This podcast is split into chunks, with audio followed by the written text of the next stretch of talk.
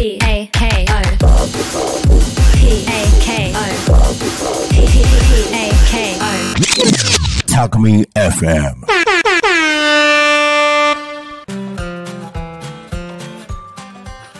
7月5日水曜日時刻は12時になりました森の幼稚園チプチプラジオナビゲーター秋元ゆずるですこの番組は最近気になっている人を町内外問わずゲストにお迎えして毎週水曜日12時から10分間お届けしておりますえー早速なんですが、えー、リエさんが、えー来る予定なんですけど、えーまだ来てませんということで、えーこの10分間で間に合うかというのが、えーまあ、縦軸のテーマですねっていうところで、えー楽しみに見ておいてもらえれば嬉しいと思います。ということで、えーとえー、と2人でやる予定だったので特にこう何をするかとかっていうのは決めてないんですけどどうしようかなと思ってですね。えー、とそうですね。最近なんかあったこととかちょっと話しましょうかね。最近ですねまあ言っていいのか言っていいんでしょうね多分ね。あの某あ言っていいのかな？言っあ言っていいんでしょうね。多分まあむあの無印良品さんがですねえっ、と多古町に社員研修来てましてえっ、とそのお手伝いをずっとしているんですけどえっ、と今日も午後から来るんででまあ先に言ってしまうとですね7日かな？7日に一般公開のコミプラで、えー、とその研修内容を発表するっていうことをするみたいです。で何をしてるのかなっていうふうに思うと思うんですけどなんかあの多古町を4つのテーマに分けてそれぞれのチームで、えー調査研究企画みたいなことをしてるみたいですね。で僕はですねインバウンドチームに入ってですね多古町のそのなんですかね観光とかそういったものの、ね、研究をちょっと研究というか、まあ、調査とかですね。そういうのをしているところをまあアドバイザーっていうのもちょっとおかしいな話なんですけどまあなんかこう助言をちょっとしたりとかそんなことをしています。でまあ結構規模が大きくてですねえー、と全国から40人ぐらい来てるのかな社員さんが。結構すごくてですね。今日もなんか多古町の町内の宿泊施設泊まる予定だったみたいなんですけど人数が多すぎてですね泊まれないっていうぐらいですね結構来ています。でまあそうですね。結構本当面白くてですね自分じゃ気づかないこととかその外から見た視線で見るといろいろ気づくことがあったりしてですね。まあなそうですね。まあ例えば田園風景なんて外国人見て面白いのかなとかっていうふうに思ったりするんですけど実際にですね結構アンケートとか取ってくれたりとかですねして結構いいみたいなんですよ。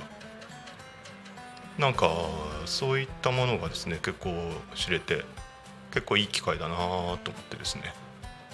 思いましたまあなんかちょっと政治絡みでなんかごたごたしてるみたいですけどまあ僕そんなちょっとよくわかんないですの ででまあただ単にちょっと面白そうだなと思って今お手伝いさせてもらっているような状態です。ということですで、にですね4分が過ぎたんですけどまだ来ないですね。えっ、とあとですね何してるかなあとしてたのはあとまあ先週も話したんですけど急に思い立って箱根に先々週とか行きましたね。箱根はですねいや中学校の修学校修学旅行以来ですかね。修学旅行箱根だったかな。昔すぎてあんまり記憶ないんですよね、えーでもすごい良かったんですよね。彫刻の森美術館とかって最近はテレビで CM してるのかわからないですけどなんかあのーまあ小中学校の時に見ていたあの CM の場所に行ってみたらですね規模も大きくてですね半日ぐらいかけてじゃないと回れないぐらいの大きさでですね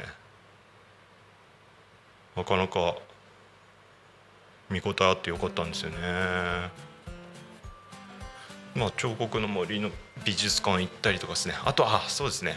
ポーラ美術館っていうのが山の中にあってですね。ポーラ美術館はですね。すごい面白いコンセプトがあって周りの木々より高い建物を建てないっていうコンセプトがあるみたいで。で美術館自体も結構美しいんですけど地下34階ぐらいまであるのかな。各フロアごとにですねテーマが少し分かれてて。でいろいろ見て回れるんですけどポーラ美術館がですね僕が20代なんで20年ぐらい前ですかね。20年ぐらい前に、えー何かの特集で知ったんですよね。であまりにも素敵な美術館だから思わずメールしちゃったんですよね。でいろいろお話聞いてですねすごく丁寧に返してくれてですねなんて素敵な場所なんだと思ってですねいつか行ってみたいなと思って。でまあ先々週そういう機会があってですね行ったんですよ。大雨ででしてね20年間思い思っていたところが大雨でまあでもそれでもですねすごくいい場所でした。本当に。